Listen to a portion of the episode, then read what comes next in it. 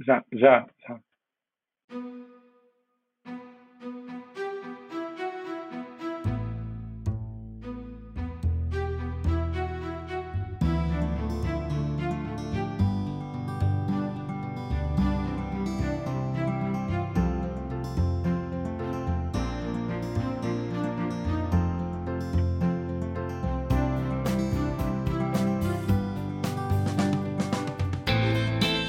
Bem-vindos a mais um Lipcast Latitude, mais uma iniciativa do nosso portal Atlas Lipcast.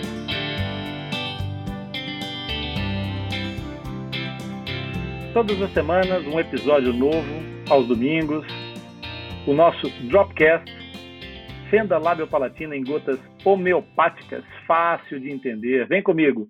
Eu sou Rony Furfuro, idealizador do portal Atlas Lipcast. Nesse espaço aqui, eu vou responder, vou explicar, vou comentar os fatos ou aquelas dúvidas sobre fenda labiopalatina, aquelas dúvidas que aparecem mais frequentemente e se transformam numa pedra no sapato. Então, se você quiser que o tio Rony responda a tua dúvida, pode enviar um e-mail para o nosso back-office, atlaslipcast, Ou então participar diretamente na live, pode instalar a app do Podbean e acessar e entrar aqui comigo diretamente na nossa sala. Se não, se preferir, também pode aceder através do seu browser, do seu browser habitual, e consegue perfeitamente pedir para comunicar. Eu coloco a sua chamada dentro do nosso estúdio e você vem tirar as suas dúvidas comigo. É só pedir. E hoje a pergunta mais uma vez, vai, vai nos remeter para um assunto que é recorrente nas nossas lives, porque de fato é uma fase do tratamento que é muito marcante e, e grande parte dos nossos fissurados reabilitados recordam dessa, desse momento terapêutico como um, um dos momentos mais cruciais do seu, da sua fase de reabilitação. E aquilo que eu tenho para vos dizer é uma, uma questão colocada por uma mãe que diz o seguinte: Meu filho fez enxerto ósseo em fevereiro e não foi suficiente. Agora, em outubro, fará novamente. Isso está correto? É uma pergunta sempre muito difícil de responder, porque é uma questão que encerra é, conceitos que são muito difíceis de avaliar com poucos dados ou com uma, uma descrição sumária de um evento, como é o caso dessa pergunta. Porque certo ou errado são conceitos que, na verdade, eles implicam um conhecimento de causa com elementos muito mais completos, com outros exames complementares para o diagnóstico, muito mais é muito mais intenso e complexo do que apenas uma referência ao fato. Então, por isso, para que essa mãe possa ficar mais esclarecida e vocês também todos entenderem esse processo e suas razões, eu vou, vou tentar traduzir aqui num, pequena, num pequeno raciocínio para que vocês consigam entender essa situação. Esse procedimento, o enxerto ósseo, ele na realidade é parte de um protocolo definido. Você já sabe, protocolo em saúde é essencial. É aquele guia, é aquele mapa que nos orienta para podermos fazer as coisas dentro dos momentos mais indicados para otimizar. É a regra que determina o encontro entre eficiência e eficácia. O seu principal objetivo, então, é, na realidade, fazer o enxerto ósseo é a mesma coisa que dizer eu vou colocar uma estrada nova para que o canino permanente venha, pelo seu trajeto de erupção, no local mais próximo possível do local ideal. Lembrando sempre que o canino vai passar muito dentro do espaço onde é a fenda. E se ele não tiver esse caminho ósseo, se ele não tiver essa estrada pavimentada, mal ele coloque a sua, a sua coroa fora da cortical óssea, ou seja, dentro do espaço da fenda, ele vai parar o processo de, de egressão, de, o seu movimento na direção da linha de, de, mastigação que nós chamamos, os médicos chamam de linha oclusal ou plano oclusal. Oclusal porque oclui, porque encosta com os dentes de baixo. E o canino saindo para dentro da fenda, ele acaba por não chegar nesse plano, nesse plano oclusal. Então, assim, há diversos fatores que vão condicionar, vão ser determinantes para o sucesso dessa cirurgia. E alguns desses elementos são pré-operatórios, outros são transoperatórios e outros ainda os pós-operatórios. Se todos esses passos forem devidamente observados, a possibilidade de realizar uma única cirurgia de enxerto ósseo existe e é um objetivo atingível, tá bem? Vamos raciocinar aqui para vocês perceberem que esses momentos pós-operatórios têm a ver com uma cicatrização óssea. Uma cicatrização implica integração, implica que o osso tenha que se tornar rígido, que ele tenha que fazer uma cicatrização como se fosse uma consolidação de uma fratura, só que mais complexa, porque não é simplesmente uma parte do osso que se rompeu da outra parte e elas encaixam perfeitamente. Ali não havia ponto de contato entre as duas faces ósseas e foi preenchido com um osso transplantado.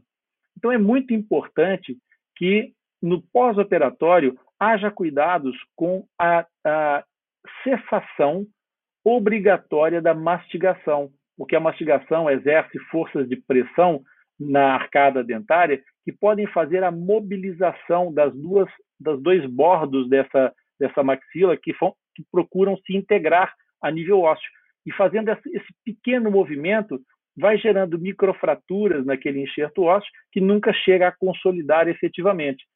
Outro cuidado pós-operatório, obviamente, é com a higiene, porque nós não queremos aquela zona da ferida infectada pelas bactérias que são comuns na cavidade oral. Daí é muito importante manter um cuidado zeloso com o pós-operatório do aspecto da higiene. O transoperatório também é importante. O transoperatório, o que, que é? É a cirurgia em si, é o próprio ato cirúrgico. E esse ato cirúrgico deve ser também ele multidisciplinar.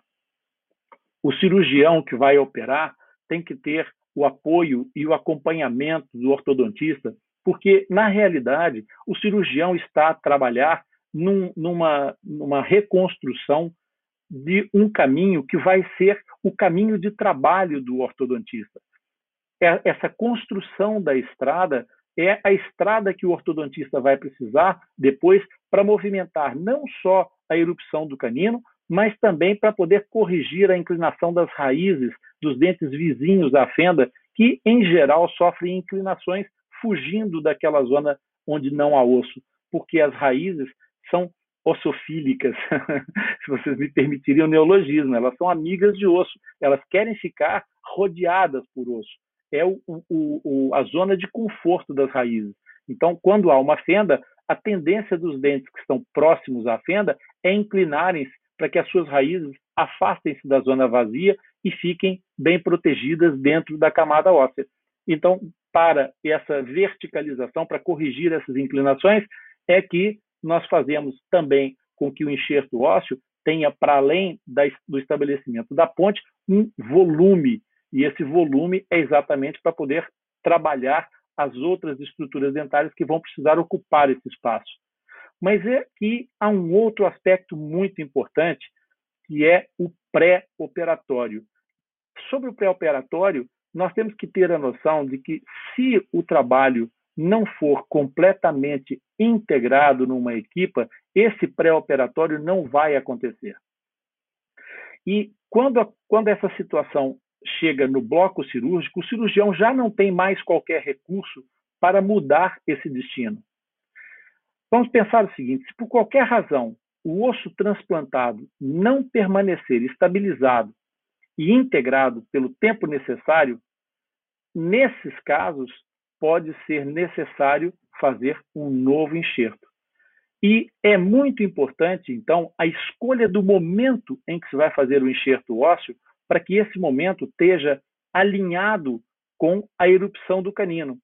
E depois, a preparação do alinhamento dos bordos dessa fenda não estarem em desvio, é, desvinculados um do outro, desalinhados, porque senão o enxerto ósseo vai andar aos estes, vai andar a fazer curvas, e isso não facilita a estabilização dessa, dessa zona enxertada, dessa zona transplantada.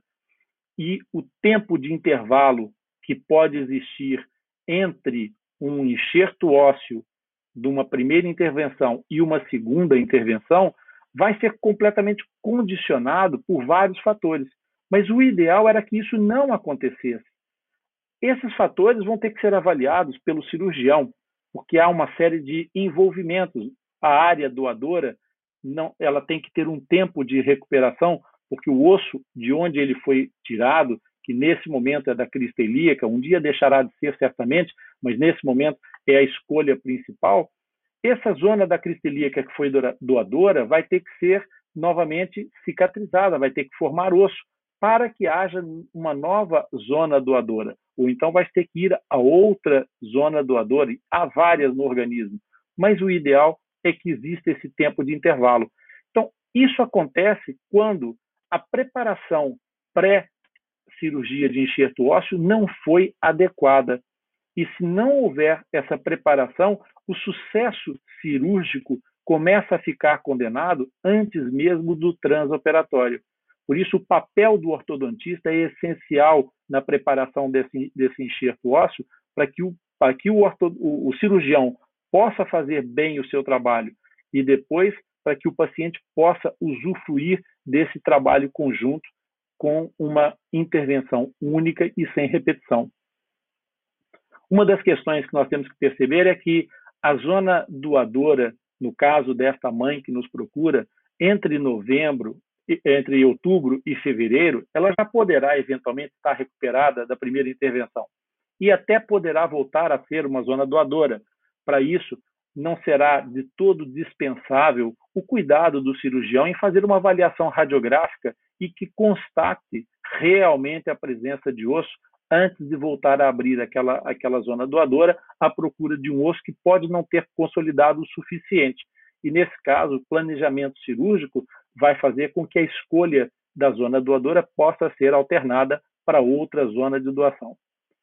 E eu penso que isso esclarece as dúvidas da mãe.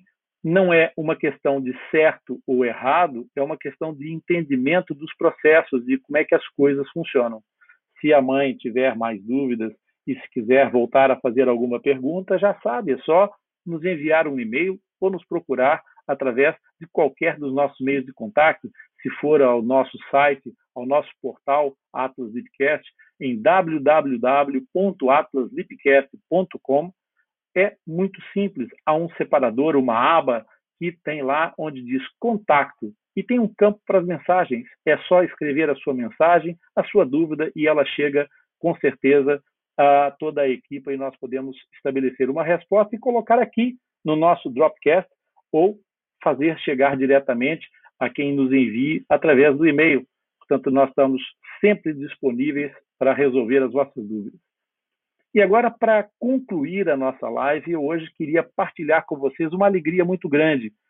Hoje nós chegamos aos 500 subscritores no nosso canal do YouTube, Rony Fúrfuro Coração Fissurado. E o número 500 é um daqueles marcos importantes. Não é um número muito grande, claro que não, os números do nosso, do nosso projeto são números proporcionais a, obviamente, aquilo que é a nossa realidade de fendas labiopalatinas. Nós somos um número pequeno, mas não tão pequeno. E, eventualmente, se houvesse mais diagnósticos, até nós seríamos um número mais expressivo, porque há muita fenda que não está diagnosticada. E quem quiser saber mais sobre isso, dá uma, uma verificada no canal do YouTube. Tem lá muitos vídeos a explicar isso e a falar com vocês para que vocês possam entender e perceber que fora do aquário das fendas labiopalatinas há muito fissurado não diagnosticado.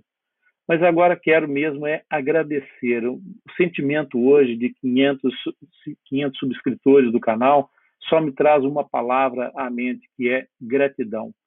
Gratidão e agradecer a todos, todos e cada um desses 500 seguidores.